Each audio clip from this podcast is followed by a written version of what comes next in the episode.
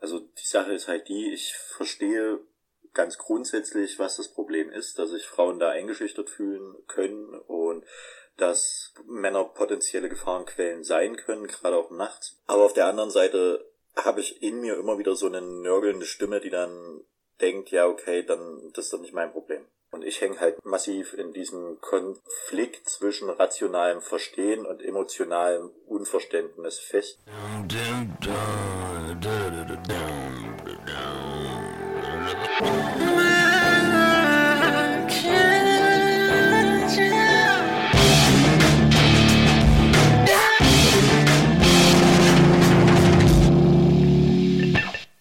Und damit herzlich willkommen bei Männerkitsch. Mein Name ist Ansgar Riedisser. Und mein Name ist Max Deibert.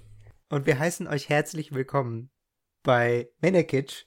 Männerkitsch ist ein Podcast von Funk, von ARD und ZDF. Wir freuen uns, dass ihr wieder zu uns eingeschaltet habt.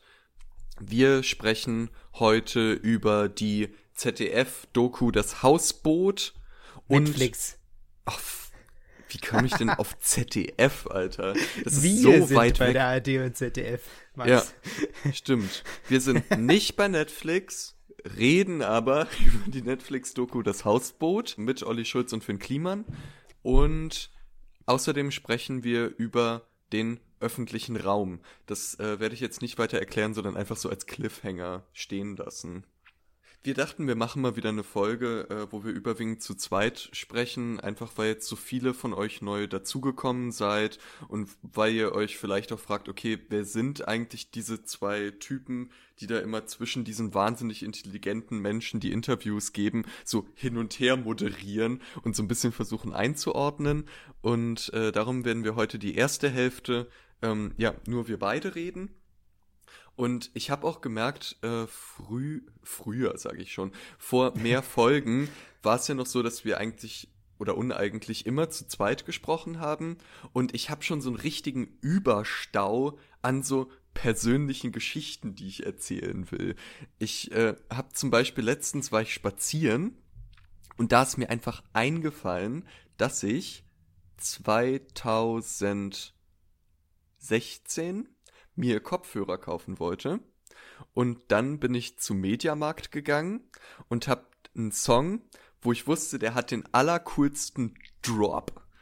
Ähm, hatte ich auf meinem Handy und dann bin ich einfach von Kopfhörer zu Kopfhörer gegangen beim Mediamarkt und habe mir jedes Mal den Song mit dem Drop angehört, bis ich bei den Kopfhörern ankam, wo es mir am besten gefallen hat, wie das klang.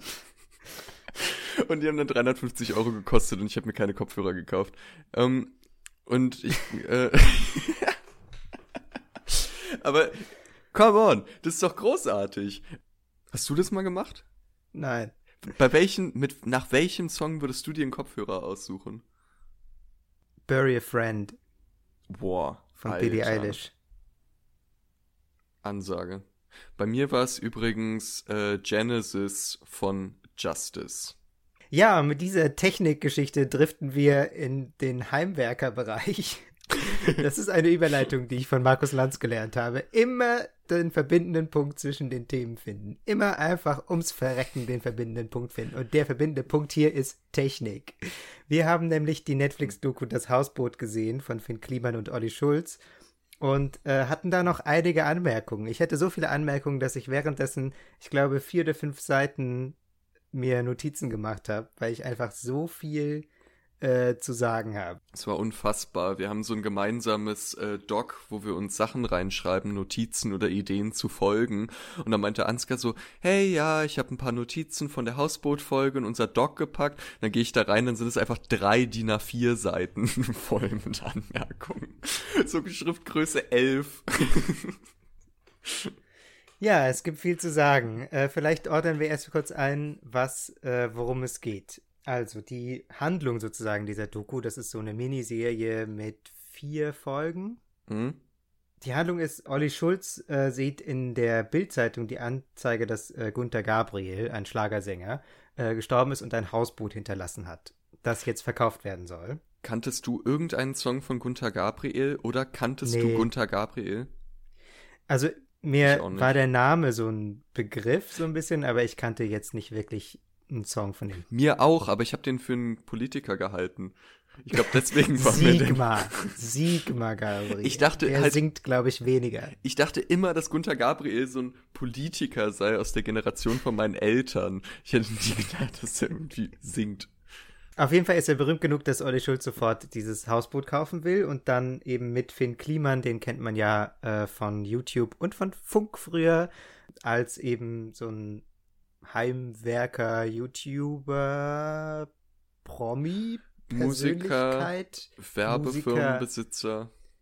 Der soll jetzt mit Olli Schulz zusammen dieses Hausboot äh, sanieren und sie kaufen das und es stellt sich raus, das ist, wie sie selbst sagen, ein Haufen Schrott. Also es ist tatsächlich in einem sehr desaströsen Zustand und dann renovieren sie das.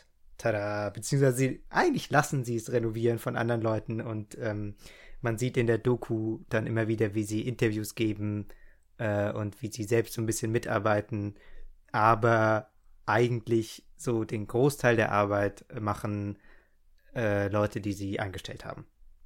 Da, also ich fand schon, es ist wirklich ein riesengroßer Haufen Müll, den die da gekauft haben. Und darum fand ich auch am Anfang der Doku schon so witzig die Dreistigkeit der Tochter von Gunther Gabriel, die ähm, ihnen dieses Hausboot verkauft hat, dass die nicht das Geld genommen hat und einfach wegrennt.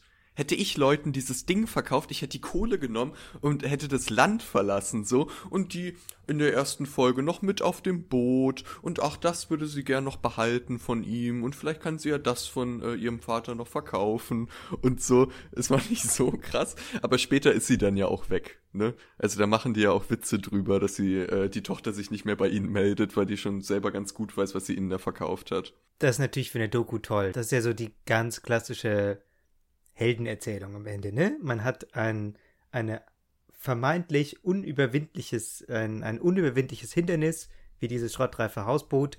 Und dann haben wir zwei, zwei Männer, die durch reine Willenskraft und äh, durch viel Arbeit und durch äh, wahnsinnig viel Geld, das sie verpulvern, ähm, das dann diesen Widerstand überwinden und dann zu einem tollen, hervorragenden Ergebnis kommen, indem sie eben dieses Hausboot umbauen zu so einem, naja, Coworking Space für MusikerInnen vielleicht.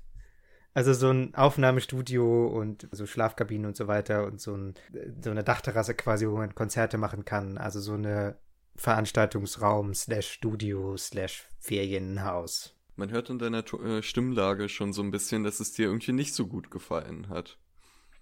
Ach, das wollte ich mir, das wollte ich mir fürs Ende aufheben. Also als kleine Überraschung, dass ich das gar nicht so, gar nicht so sehr mochte. Aber warum denn nicht? Also, ich finde eben, auch das ist der Grund, warum ich so wahnsinnig viele Notizen gemacht habe. Es schaut sich halt, also man, ich habe das geschaut und dachte, es ist eigentlich Männlichkeitsklischees verfilmt. So, also in so einer Reihenform habe ich das auch selten gesehen. Es ist irgendwie, fängt an eben mit diesen äh, Heimwerker-Helden und alles wird immer sehr häufig betont. Ne? Es wird sehr häufig betont, wie kaputt dieses Hausboot ist und wie wahnsinnig man eigentlich sein muss, dass man das macht und äh, wie viel Geld sie da reinstecken. Also so ein typischer Dialog ist, dass sie dann äh, sich untereinander oder mit ihrem Baustellenleiter unterhalten, dass sie jetzt hier 1000 Euro für Diesel ausgegeben haben und 5000 Euro für dieses Gerät und dann kostet das noch 10.000 Euro und dann der Lack kostet nochmal irgendwie 8000 Euro und dann äh, das Grundstück, was sie sich kaufen wollen, ähm, schätzen sie auf 6 Millionen. Aber Finn Kliman sagt dann, naja, ist ja eigentlich egal, ob das jetzt äh, 100.000 oder eine Million oder 10 Millionen sind, das ist ja eigentlich nur eine andere Rechenaufgabe dahinter, weil er kann das ja alles stemmen, weil, äh, weil er eben so ein toller Typ ist. Ist dann immer so der Nachsatz, den ich mir immer, den ich irgendwie immer mitgehört habe, weil die eben auch sich selbst gegenseitig, also Finn Kliman und Olli Schulz, gegenseitig immer so, ähm, wenn sie sich nicht gerade streiten, dann erklären sie, wie großartig sie gegenseitig sind und was für ein krasser Typ und was für ein toller Freund und was für ein ähm, ungewöhnlicher Mensch. So, also so, ähm, es, es wird so alles extrem aufgebauscht und extrem überhöht. Nicht nur, wie kaputt dieses Hausboot ist, sondern auch, wie großartig es ist, dass sie es trotzdem schaffen.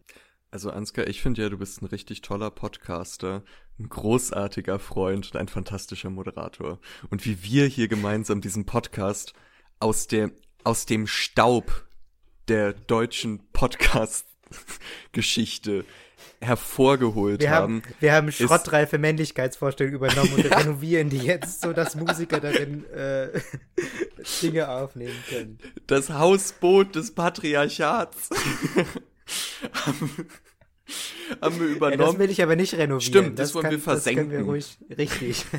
Von, von unserem Hausboot der neuen, keine Ahnung, Wokeness. Es quietscht ein bisschen und wird die ganze Zeit mit Steinen beworfen, aber kriegen wir schon Aber wir repariert. werfen auch Steine. Aber wir werfen Steine vom Hausboot runter. Ja. Aber ging es dir nicht so? Mochtest du das?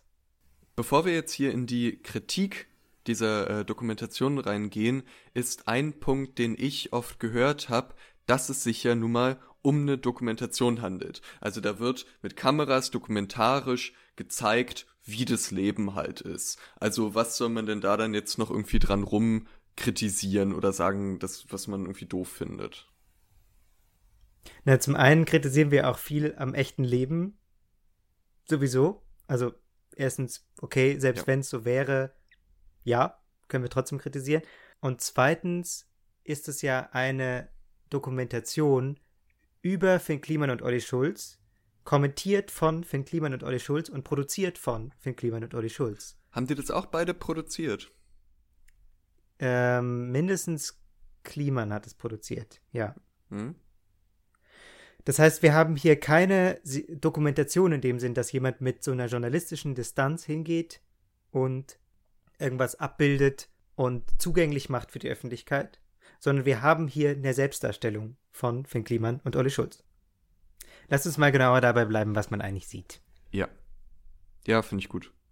Man sieht, im Kern sieht man doch zwei äh, Typen, die sich ein Hausboot kaufen oder ein Projekt starten und mit diesem Projekt überfordert sind.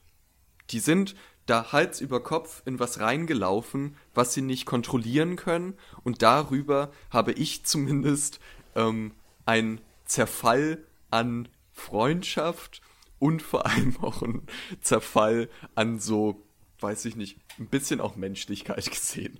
Also alle Menschen, die in, in dieses Projekt involviert sind, sehen völlig ausgelaugt aus danach. Die fangen an, immer weiter irgendwie so implizit Gewalt gegeneinander auszuüben und es wird einfach nur noch krass. Was meinst du mit implizit Gewalt gegeneinander ausüben? Äh, zum Beispiel, dass äh, es sind ja diese zwei Alpha-Männer eigentlich, die man da sieht, und die versuchen ja. Was sie übrigens, was sie übrigens selbst sagen, ne? Also sie ja. streiten sich, sie sagen selbst, dass sie Alpha-Männer sind. Das ist kein Begriff, der von dir kommt, ja. Genau. Und sie versuchen konstant Kontrolle über die Situation zu behalten, jeweils. Und eine Form, wie Finn Kliman versucht, Kontrolle über die Situation zu haben, ist, dass er ausnutzt, dass er äh, einfach körperlich fitter ist als Olli. Olli sagt, er hat Rückenschmerzen. Also ist die logische Konsequenz, dass Finn Kliman, wie so, keine Ahnung, so im Tierwesen, wo so das humpelnde Tier angegriffen wird, sagt, er will jetzt äh, über Olli rüberspringen. So, obwohl der sagt, er hat Rücken, sagt er, ich will jetzt Bockspringen machen über deinen Rücken rüber. Und das meine ich mit so impliziter, oder das ist ja eigentlich schon fast explizit, äh, so Gewalt gegeneinander. Oder dass Finn Kliman Olli eine brennende Zigarette äh, hinten ins äh, Bauarbeiterdekolleté reinsteckt und Olli sich dann die Finger verbrennt bei dem Versuch, die Zigarette rauszuziehen. So, und auch sagt, es hat ihm voll wehgetan. Und das ist einfach ein Video, das gibt es bei Instagram. Ich habe nachgeguckt, das gibt es zu finden, das ist öffentlich. Ich habe ich hab mir eben vor allem aufgeschrieben, weil du sagst, man sieht hier zwei Männer, die mit dem Projekt überfordert sind. Was ich vor allem gesehen habe, ist gar nicht so sehr diese Handlung, dass sie jetzt dieses Hausboot renovieren, sondern da bin ich natürlich auch äh, voreingestellt durch den Podcast, dass ich darauf besonders achte. Aber ich habe vor allem gesehen, äh, wie sehr Männlichkeit ein Wettbewerb ist. Es, dass es um explizit um Männlichkeit geht, ähm, darüber sprechen Olli Schulz und Finn Kliman in dieser Folge selbst. Also es gibt immer wieder dis diese Diskussion, warum sie denn sich so streiten. Und da sagen sie eben, ja, sie seien ja beide Alpha-Männer. Dann gibt mhm. es irgendwann paradoxerweise eine Diskussion darüber, wer weniger Alpha ist. Und sie versuchen sich daran zu übertreffen, wer weniger Alpha ist, was ja eigentlich nur beweist, dass sie beide selbst gerne die Dominanz hätten. Dann gibt es diese sportlichen Wettbewerbe, die für Kliman häufig anstößt, dass man eben Bockspringen übereinander machen soll oder dass man über irgendwas drüber springen soll oder dass man jetzt ins Hafenbecken springen soll oder, oder, oder, oder. Dann dieser Humor, wie du sagst, der über diese Streiche funktioniert, wie zum Beispiel sich irgendwie eine brennende Zigarette in die Pore zu stecken oder so ein Wettbewerb darum, wer die krassere Pointe hat und dann kommen solche Pointen raus wie, ja, das Schlafzimmer von Gunther Gabriel, da war ja nur noch Restsperma drin oder es kommt ähm, sowas raus wie eine, dieses kleinste Schlafzimmer, was sie dann da einbauen, ist natürlich dann die Wix-Kabine. Also so, es geht immer explizit um Männlichkeit und um Männlichkeit als einen Wettbewerb. Mhm. Und ja auch nicht nur zwischen Olli Schulz und Finn Kliman, sondern auch zwischen den beiden und allen anderen. Also zum Beispiel der Baustellenleiter Max, mhm. mit dem sind sie dann auch ständig in Konkurrenz. Also sie haben den ja angestellt, damit er ihnen diese Baustelle leitet. Trotzdem kommt Finn Kliman dann immer an und sagt, äh, der ist nicht effizient genug, der macht das nicht richtig. Die arbeiten zu langsam, die gehen mit Trippelschritten über die Kabel, da kriegt er ja schon gar keinen, ist er total irritiert davon und findet das richtig scheiße. Und ich schätze mal, das ist aber auch der Grund, weshalb äh, einige Menschen diese Dokumentation gern angeschaut haben, ist ja, dass der gemeinsame Nenner in der Dokumentation ist dieses Projekt. Und das ist ja auch was, was solche Projekte aus Menschen hervorholen können. Gemeinsam irgendwas bauen, gemeinsam in was gefangen sein, wo man sieht, oh shit, wir haben da jetzt so viel Geld reingemacht wir hassen uns nur noch und es ist nur noch harte Arbeit, ist ein Gefühl, glaube ich, was jeder kennt, der schon mal versucht hat, eine Gartenlaube zu bauen oder ein Floß als Kind. Das so, oh mein Gott, wo sind wir denn hier drin gefangen? Und darum glaube ich, dass es dass ich niemandem absprechen will, sich gut unterhalten gefühlt zu haben oder Spaß gehabt zu haben bei dieser Dokumentation, ähm, für den oder die der Protagonist der Dokumentation das Hausboot war. Weil das Hausboot ist ja irgendwie auch wie so ein lebendes Geschöpf, was äh, in sich durch diese Doku zieht. Sie sprechen ja auch darüber, wie unfassbar hässlich das ist, dass es einen blöden Arsch hat, dass es andauernd kaputt geht, dass es noch in seinen Eingeweiden irgendwie auch schon so hinüber ist. Und äh, wer, wer das einfach nur unter diesem Aspekt gesehen hat, da verstehe ich, dass Leute Spaß damit hatten. Spannend für uns äh, finde ich natürlich auch, äh, was du gesagt hast, diese äh, ganze Alpha-Männer-Thematik, die hier ähm, auch es für mich sehr schwer gemacht hat, diese Dokumentation zu genießen, weil die so krass im Vordergrund steht. Ähm, diese beiden Männer, die sich irgendwie so die Hörner aneinander stoßen. Also ich, ich glaube, ich bin, ich bin gar nicht so sehr auf dem äh, Genießen oder nicht genießen Trip. Also ich, mhm. ich würde das gar nicht so wertend sagen gleich am Anfang, weil, weil es mir da ja auch gar nicht so sehr um Finn Kliman und Olli Schulz als Personen geht oder um darum, ähm, ob die Doku jetzt gutes Entertainment ist oder nicht oder ob sie gut geschnitten ist oder irgendwie sowas oder ob die Musik passt. Darum geht es mir ja gar nicht, sondern es geht mir darum, dass die beiden sich natürlich an einem Pool von Männlichkeitsvorstellungen bedienen, ja. den sie natürlich nicht erfunden haben, klar, aber in den sie extrem exemplarisch reinspringen mit allem, was sie haben, in diesen Männlichkeitspool quasi. Und das ist dann eben vor allem für mich war das dieser Wettbewerbsgedanke. Ja. Also es geht, weißt du, es, es geht ja bis in, bis in alle Details, ne? Also es gibt dann so Dialoge, in denen dann Finn Kliman sagt, er könne mit stolz geschwellter Brust sagen, dass er von allen hier, und damit meint er die ganze Baustelle inklusive Olli Schulz, am meisten arbeitet. Hm das ist, das ist dann so ein, das ist dann so ein Punkt, der ihm sehr wichtig ist, den er auch immer wieder betont, dass er hier am allermeisten arbeitet. Warum? Warum ist das so wichtig? Hm. Wenn, wenn nicht, um eben äh, in diesem Wettbewerb, den er hat mit Uli Schulz, und es wird daran auch abgebildet, wie sie sich wirklich heftig streiten, um da eben als der krassere Typ dazustehen. Ja. Ja. Weil ich meine, ich meine, das, das, das kann ja alles sein, ne? Es kann ja alles sein, dass er viel arbeitet und so weiter. Trotzdem, ähm, so häufig wie er das betont, ist es ja irgendwas, was extrem zentral für ihn ist, für, für irgendwas. Und das ist eben die Männlichkeitsvorstellung, was hier auch beide explizit sagen. Und was auch mhm. ähm, bei Audi Schulz immer wieder durchkommt, wenn er dann immer wieder so da sitzt und so Lieder improvisiert und dann ist es jedes Mal endet dieses Lied mit was für ein Mann, was für ein Typ, was für ein Mann. Das ist ja auch das, was du kritisiert hast, äh, als du meintest, dass die so von Wix-Kabine sprechen oder dass äh, Gunther Gabriels Sperma da noch irgendwo äh, rumklebt. Meinst du, dass es immer auch Witze sind, die äh, explizit auf Männerkörper und abzielen? Ja, auf jeden Fall. Also ähm, es, es zielt extrem auf darauf ab, dass alle Männer sind und dass auch alle Heteromänner sind. Aber warum? Also Wix-Kabine, was ist daran Moment, ja, die Doku, die Doku endet ja damit, Spoiler, dass äh, Olli Schulz ein Lied singt, in dem er sagt, ähm, Ansgar blättert durch die vier Seiten Notizen. Also, du kannst dir ein Hausboot kaufen oder selbst eins bauen, denn darauf stehen die Frauen. Und Finn sagt so, oh ja, und Olli hat dann die, die letzte Zeile, was für ein Mann. Dann liegen sie einmal zusammen in dem, in dem kleinen Schlafzimmer, in der Wichskabine, und Olli legt sich so zu Finn ins Bett und sagt dann äh, so, guck mal, ist ja voll schön, man hat ja auch voll seine Ruhe in diesem Schlafzimmer und man kann hier vom Bett aus rausgucken aufs Wasser und bla bla bla bla bla. Und jetzt stell dir mal vor, du würdest nicht hier mit mir liegen, sondern mit einer richtig schönen Frau, deiner deine Freundin zum Beispiel. Ha, ha, ha, ha. Da kuschelt sich ja äh, Olli so von hinten äh, so ein bisschen an äh, Finn Kliman ran, äh, dass sie so Löffelchen liegen und er rückt halt so ganz schnell weg und äh, dreht sich auch so, als fände das irgendwie kacke, um sofort wieder diese Männlichkeit zu unterstreichen, die er hat, die sehr, sehr, sehr, sehr, sehr, sehr hetero ist.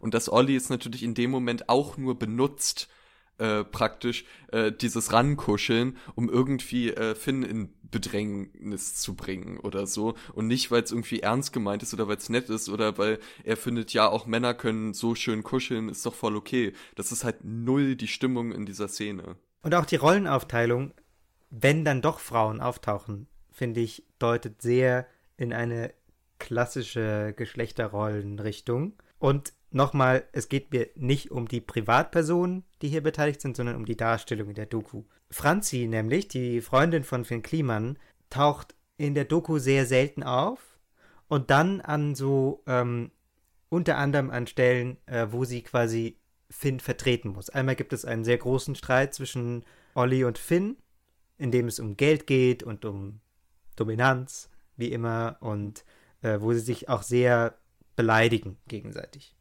Und wie dieser Streit gelaufen ist, wird dann erzählt von Olli und nicht von Finn Kliman, der ja beteiligt war, sondern von Franzi, der Freundin von Finn Kliman.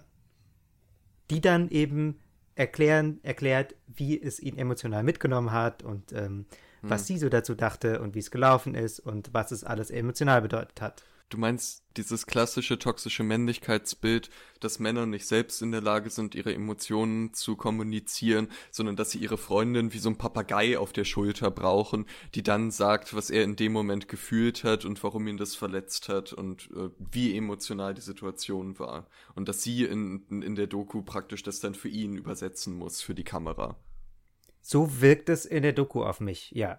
Wie ja. gesagt, ich kann nicht sagen über die Privatperson, wie die Beziehung ist oder so, aber in der Doku wirkt es schon sehr stark so. Ja, lass uns das mal noch ein bisschen präziser machen und nochmal einen Schritt zurückgehen für die Menschen, die uns noch nicht so lange hören, weil ich glaube, die Kritik, die du jetzt an der Serie geäußert hast, zum Beispiel mit dieser Szene, wo Finn Kliman und Olli Schulz in der Kabine liegen, ähm, dass die ganz klar ist, dass hier das Problem nicht ist, dass die beiden heterosexuell sind. Und das Problem nein, ist nein, auch nein. nicht, dass sie an Frauen interessiert sind oder dass eine Serie, äh, dass eine Dokumentation Typen zeigt, die an Frauen interessiert ist. Das Problem ist, dass das das einzige Bild ist, was diese äh, Doku darstellt und dass das die einzige äh, Definitionsebene ist, die den äh, Menschen da zur Verfügung stehen, ist ihre Männlichkeit. Und es ist auch okay, dass es das gibt, aber wir finden es halt scheiße.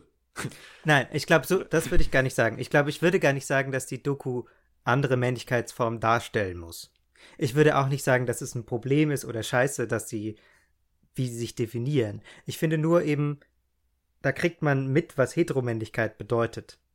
Hm? Und das wird selten definiert, weil das ja so das Normale ist. Und deswegen ähm, finde ich das immer wieder wichtig, dann eben genau zu sagen, hey, guck mal hier, das ist nicht einfach nur normaler Typ, der irgendwie keine weiteren Eigenschaften hat, sondern es gibt eine sehr spezifische Art, heteromännlich zu sein, die dann eben immer wieder bestätigt werden muss durch solche Aussagen wie ich arbeite sehr viel oder solche Witze wie oh, was für ein Mann, was für ein Typ, äh, alle Frauen wollen den haben. Diese Aussagen bestätigen ja immer wieder sich untereinander und gegenseitig und für sich selbst, dass man hetero ist und zwar sehr hetero, sehr, sehr männlich und sehr, sehr in der Kontrolle mich würde interessieren, ob ihr euch äh, selbst jetzt äh, auch durch diese Folge an irgendwelche Projekte erinnert gefühlt habt. Hattet ihr mal das Problem, dass ihr vor äh, zehn Jahren versucht habt, habt, ein Floß zu bauen oder vor zehn Tagen und gemerkt habt, irgendwie das funktioniert nicht, die, wir haben uns die ganze Zeit gestritten, Kommunikation hat nicht funktioniert oder so. Und äh, denkt ihr, wenn ihr dahin nochmal zurückblickt, dass vielleicht auch äh, Männlichkeit oder ähm, weiß ich nicht, bedrohte Männlichkeit oder so, äh, vielleicht eine Rolle dabei gespielt haben könnte. Schreibt uns dazu doch gern bei äh, Instagram oder an männerkitsch.funk.net. Und wir spielen euch jetzt einen unserer fantastischen Jingles ein, bevor wir in die zweite Hälfte dieser Folge springen. Wenige von euch werden den Hashtag Reclaim the Streets übersehen haben. Eine 33-jährige Frau in England ist nachts auf der Straße ermordet worden und die danach folgende Debatte beschäftigt sich gerade damit, wem eigentlich der öffentliche Raum gehört, gerade bei Nacht und wie man diese öffentlichen Räume sicherer machen kann.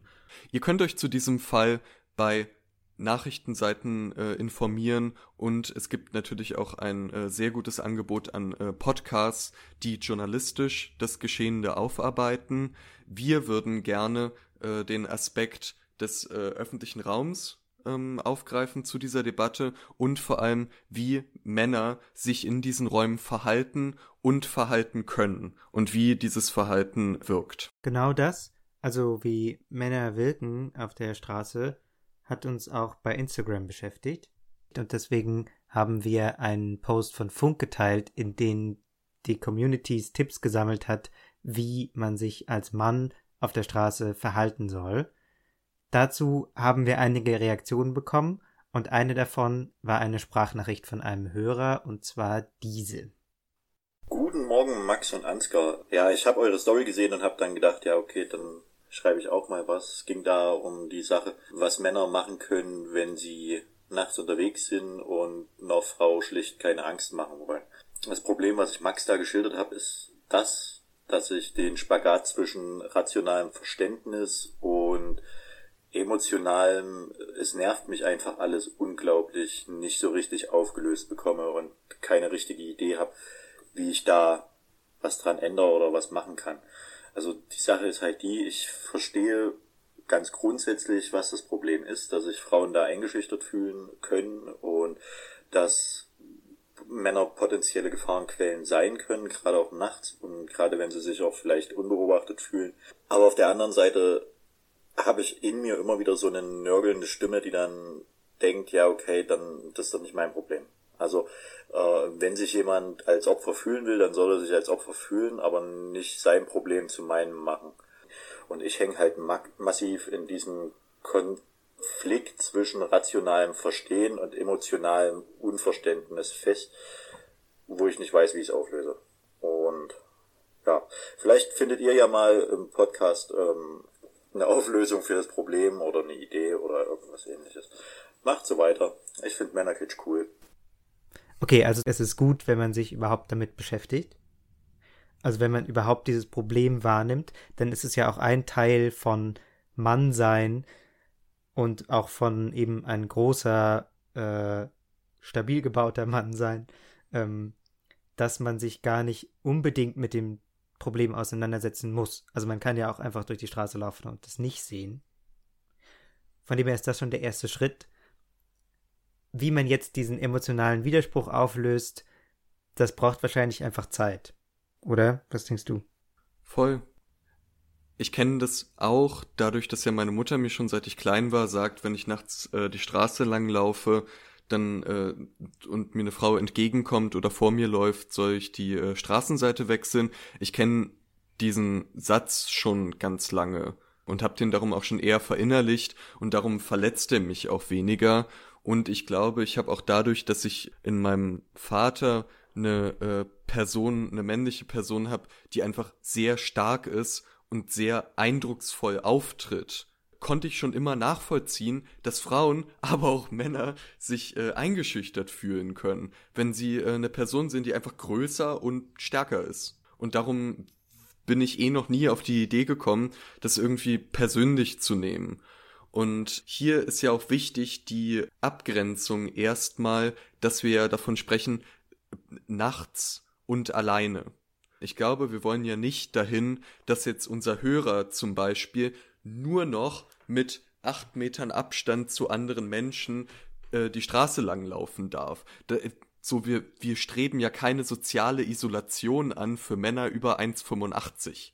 Ähm, das wäre irgendwie auch so ein bisschen irre. Sondern es geht darum, einfach eine, eine Aufmerksamkeit dafür zu haben, in was für einer Situation befinde ich mich gerade, wie kann ich gerade auf andere Menschen wirken, welche Tageszeit ist gerade, durch welche Gegend laufe ich im Moment und wie kann das für andere sein. Und das ist äh, einfach was, was wir auch gern Männern äh, beibringen wollen, weil bisher das überwiegend Frauen beigebracht wird. Frauen wird immer gesagt, hey, willst du wirklich noch nachts äh, rausgehen? Hey, nimm doch lieber dein Handy mit oder ey, ruf doch lieber eine Freundin noch an oder so. Das sind alles Sachen, die immer Frauen lernen können und äh, der sinnvolle Ansatz ist doch einfach mal zu gucken, äh, was können denn die Männer eigentlich noch dazu lernen und was können sie dazu beitragen, dass öffentlicher Raum sicherer wird, weil es überwiegend Männer sind, die öffentlichen Raum unsicher machen für andere Menschen. Und da ist natürlich dann direkt äh, das Problem, dass wir ja auch sehen, dass es so das Selbstbild angreifen kann, weil man läuft ja nicht durch die Straße und denkt so, oh, ich bin böse und ich mache hier die Gegend unsicher dass man das natürlich selbst weiß, aber dass man nicht notwendigerweise nach außen so wirkt, wie man sich nach innen fühlt, zum Beispiel nett und sympathisch und zugänglich, ist natürlich ein, ein Problem, was man, glaube ich, erstmal eine ganze Weile auflösen muss und was, glaube ich, auch alle kennen, dass man plötzlich irgendwie anders wirkt, als man gedacht hat. Und dass das eben relativ regelmäßig passieren kann, wenn man als Mann durch die Straße läuft, das ist natürlich ein Bewusstsein, was nicht, glaube ich, einfach jetzt mit einer halben Stunde bei Twitter Reclaim the Streets lesen passiert, aber was eben damit anfangen kann. Aber man darf ja auch nicht vergessen, dass nicht nur Männer an dieser Diskussion beteiligt sind und da ist es uns auch wichtig, nochmal ein bisschen breiter zu gucken, was es eigentlich für Stimmen gibt. Dazu haben wir mit äh, Lea Sauer gesprochen. Sie ist äh, Autorin und Mitherausgeberin der Anthologie Flexenflanösen schreiben Städte, erschienen im Verbrecherverlag. Und diese Anthologie beschäftigt sich unter anderem mit damit, wie Frauen und queere Personen und POC den öffentlichen Raum reclaimen können. Reclaim bedeutet so etwas wie für sich zurückfordern. Aber dazu hat uns Lea auch noch mal mehr gesagt. Hi Lea. Hi, danke für die Einladung. Hi, herzlich willkommen. Wir haben ja gerade in England eine sehr große Debatte darüber, wie Frauen nachts auf der Straße sich bewegen können. Der Hashtag, unter dem die Debatte auch groß geworden ist, ist ja Reclaim the Streets. Was bedeutet denn Reclaim für dich? Mm, ich glaube, dass man sich eben als Person, die sich irgendwie bedroht, bedroht fühlen sollte im öffentlichen Raum, also ich sage jetzt bewusst nicht nur Frauen, sondern zum Beispiel auch irgendwie queere Personen oder POC oder whatever, eben sehr viele Personengruppen, nicht so einschüchtern lassen sollte. Das ist natürlich leichter gesagt als getan, weil oftmals hängt damit ja wirklich eine reale Bedrohung auch zusammen. Aber ich glaube, wenn man sich davon einschüchtern lässt, dann ist sehr viel von dem, was diese Machtansprüche oder diese Machtgesten im öffentlichen Raum ja auch machen sollen, schon durchgesetzt sozusagen. Wisst ihr, wie ich meine? Also indem man sich so einschüchtern lässt und aus dem öffentlichen Raum verdrängen lässt, äh, dann ist ja sehr viel von dem, was, was schlecht mhm. ist, äh, schon passiert. Also du sagst jetzt, ähm, Leute, die sich eingeschüchtert fühlen sollten. Wir haben auch schon was dazu gepostet auf Instagram und äh, auch schon eine Story gemacht und da haben wir immer wieder Kommentare bekommen, die sagen, hey, entweder warum ist es denn mein Problem, wenn andere Leute sich eingeschüchtert fühlen oder warum soll ich mich denn eingeschüchtert fühlen? Ich will nicht in diese Opferrolle. Was meinst du denn hm. mit Leute, die sich eingeschüchtert fühlen sollten? Also das war jetzt so von so einer diffusen Macht gesprochen. Also es ist jetzt auch ein bisschen bescheuert, ja. Also so von wegen, ja. Also ich glaube, dass halt diese, diese m, Machtgesten, also auch so wie zum Beispiel Street Harassment, das sind ja Machtgesten, mhm. die dann von diesen, also ich glaube nicht, dass es so bewusst ist, dass sich diese ich sage jetzt Typen, äh, die Street Harassment zum Beispiel betreiben, jetzt bewusst denken, ah, ich mache jetzt hier eine Machtgeste oder so. Aber ich glaube, dass es unbewusst schon so Machtdemonstrationen sind und ja, irgendwie ähm, den Raum bestimmen sollen, wer sich bewegt, wie man sich bewegt, wer kann sich wer kann sich, wer hat ein angenehmes Gefühl, sich durch diese Straße zu bewegen und wer nicht. Also dadurch wird mhm. ja schon sowas irgendwie so bestimmt. Nicht bewusst, aber ich glaube unbewusst. Und das meine ich damit. Und ich glaube, diese Gruppen, die von diesem Street Harassment zum Beispiel angesprochen werden sollen, die sollten sich nicht so einschüchtern lassen davon.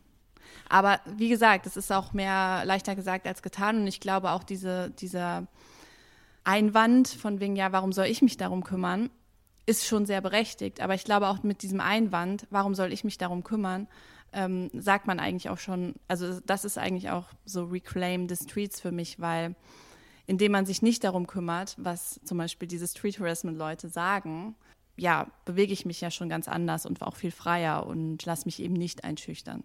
Kurz zur Einordnung, äh, Street Harassment bedeutet dann im weitesten Sinne zum Beispiel Männer, die äh, Frauen hinterherpfeifen, ihnen irgendwas hinterherrufen, ja, Catcalling sagt man ja, ja, auch zum Beispiel zu diesem Hinterherpfeifen oder, aber es kann eben auch tatsächlich sein, dass man auch angefasst wird. Das habe ich auch schon ähm, gehört. Oder auch dieses Anstarren, das gibt es ja auch äh, häufiger. Ja. Ne?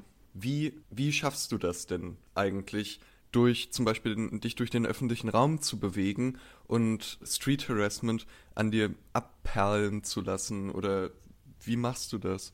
Ich habe auch ganz lange das irgendwie gar nicht so wahrgenommen, äh, weil ich so ein bisschen naiv war. Aber zum Beispiel eine Freundin von mir, die hat immer sehr harsh auf Street Harassment reagiert und sich dann auch immer sofort umgedreht und auch sehr lautstark rufen, zum Beispiel Hals, Maul oder sowas.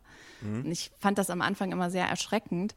Aber dann ist mir aufgefallen, dass in dem Moment, wo man äh, sowas ähm, den Leuten entgegenbringt, weil mit so einer Reaktion rechnen die meisten, die sowas machen, überhaupt nicht. Und dann ist auch erstmal Ruhe. Und ich glaube, wenn mehr Leute das machen würden, und zwar nicht nur die Person, die da gerade angesprochen wird, sondern auch so umstehende Personen. Also zum Beispiel, wenn, wenn man mitbekommt, da ja, ruft jemand gerade jemandem was hinterher, dass man dann auch als außenstehende Person eingreift und sagt, ja, hallo, das ist irgendwie voll scheiße, was du gerade machst.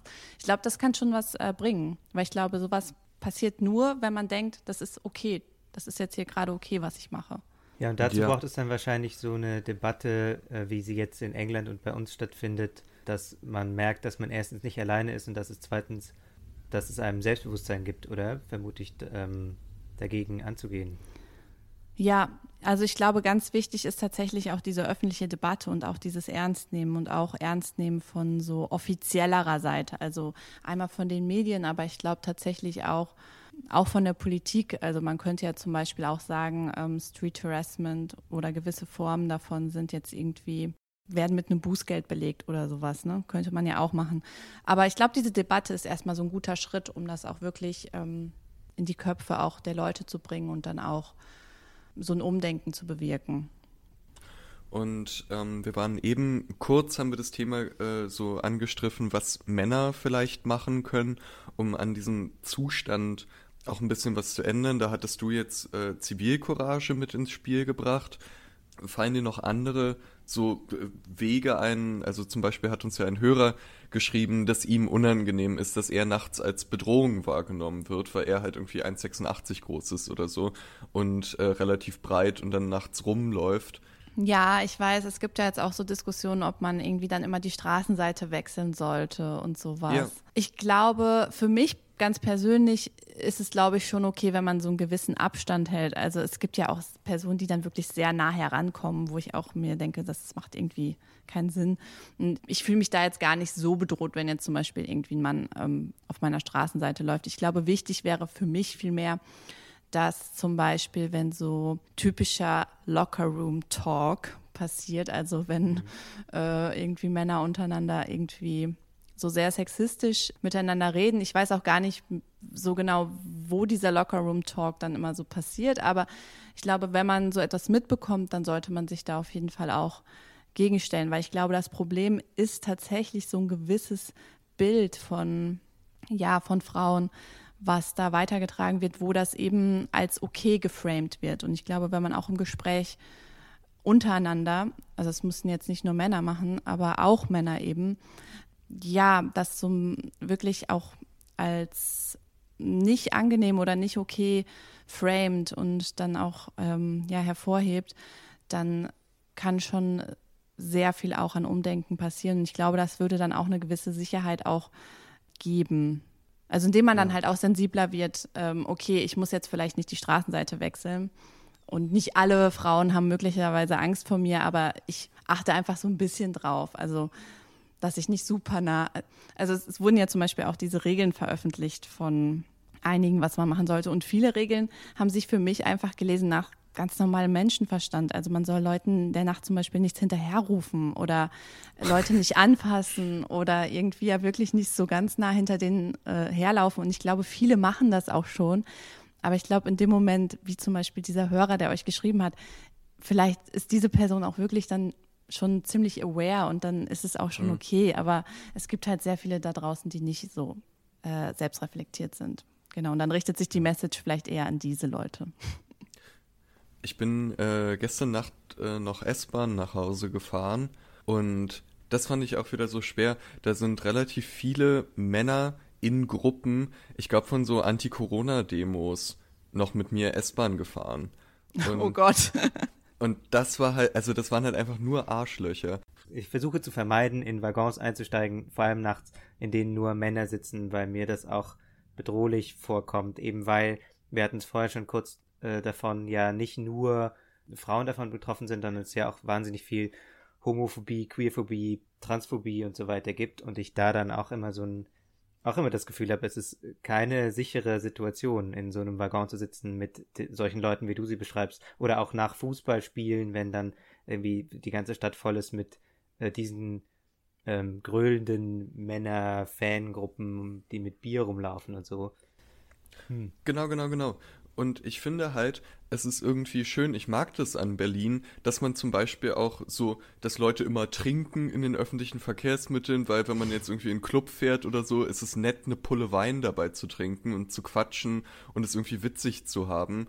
Ähm, das Problem ist doch einfach nach wie vor, dass wir nicht diesen Deal haben, diesen gesellschaftlichen Deal, dass wenn man in einer Gruppe ist, dass man dann auch andere Menschen in Ruhe lässt, oder?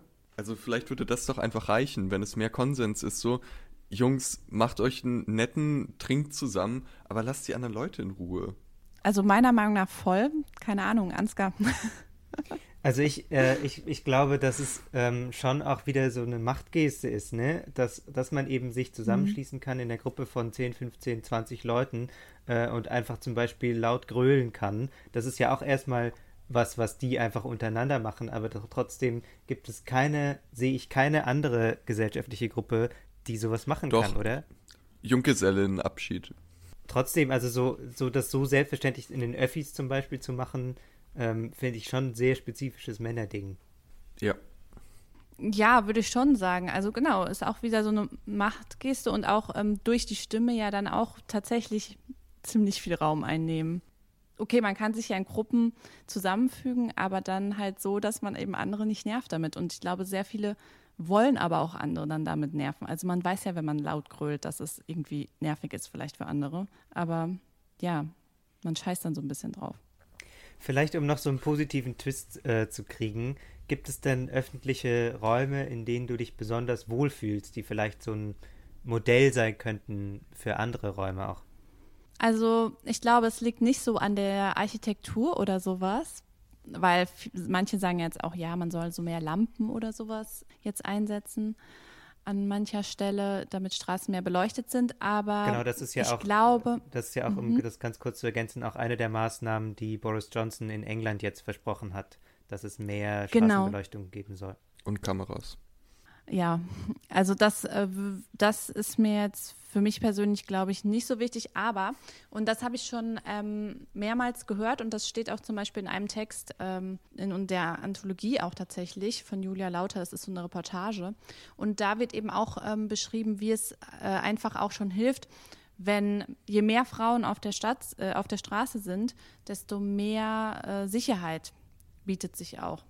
Und ich glaube, das ist auch irgendwie so ein Effekt, den man dann nutzen kann. Also indem man sich sozusagen verbündet, ohne sich so richtig verbünden zu müssen. Aber einfach indem das normaler wird und indem man dann vielleicht auch schon weiß, okay, in dem Moment, äh, wenn ich vielleicht äh, auch nachts dann an einer Frau vorbeilaufe, die ich jetzt nicht kenne, oder auch einfach vielleicht auch an Männern, die normal aussehen und nicht rumgrölen oder sowas, aber indem ich einfach dann so ähm, weiß, okay, wenn was passieren würde, dann würde diese Person mir beistehen. Und das ist, glaube ich, viel wichtiger als jetzt irgendwelche Lampen oder sowas. Das gibt Gut. mir auch ein gutes Sicherheitsgefühl. Aber ich glaube, dass äh, da gibt es sehr unterschiedliche und sehr persönliche ja, Empfindungsweisen einfach, wie man sich da sicher fühlt im öffentlichen Raum.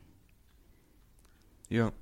Ich glaube, es ist aber deshalb auch schön, ähm, dass wir jetzt trotzdem auch so ein paar allgemeinere Tipps gefunden haben, weil das ist ja oft eine Kritik, die auch Männer versuchen für sich zu nutzen. Dass sie sagen, ja, äh, jede Frau sagt dann was anderes und für die eine bin ich dann eine Bedrohung und für die andere bin ich so. Aber man kann ja schon mal ganz allgemein sagen, haltet Abstand nachts äh, und grölt natürlich nicht Frauen hinterher. Das ist so. Und Ja. ich denke mal, das kann man einfach für jede sagen und für jeden vor allem, ähm, dass es nicht sein muss. Um noch die Perspektive auf den öffentlichen Raum zu erweitern, gibt es ja auch das Buch Flexen, Flanösen schreiben Städte, was im Verbrecherverlag erschienen ist und was du, Lea, mit herausgegeben hast.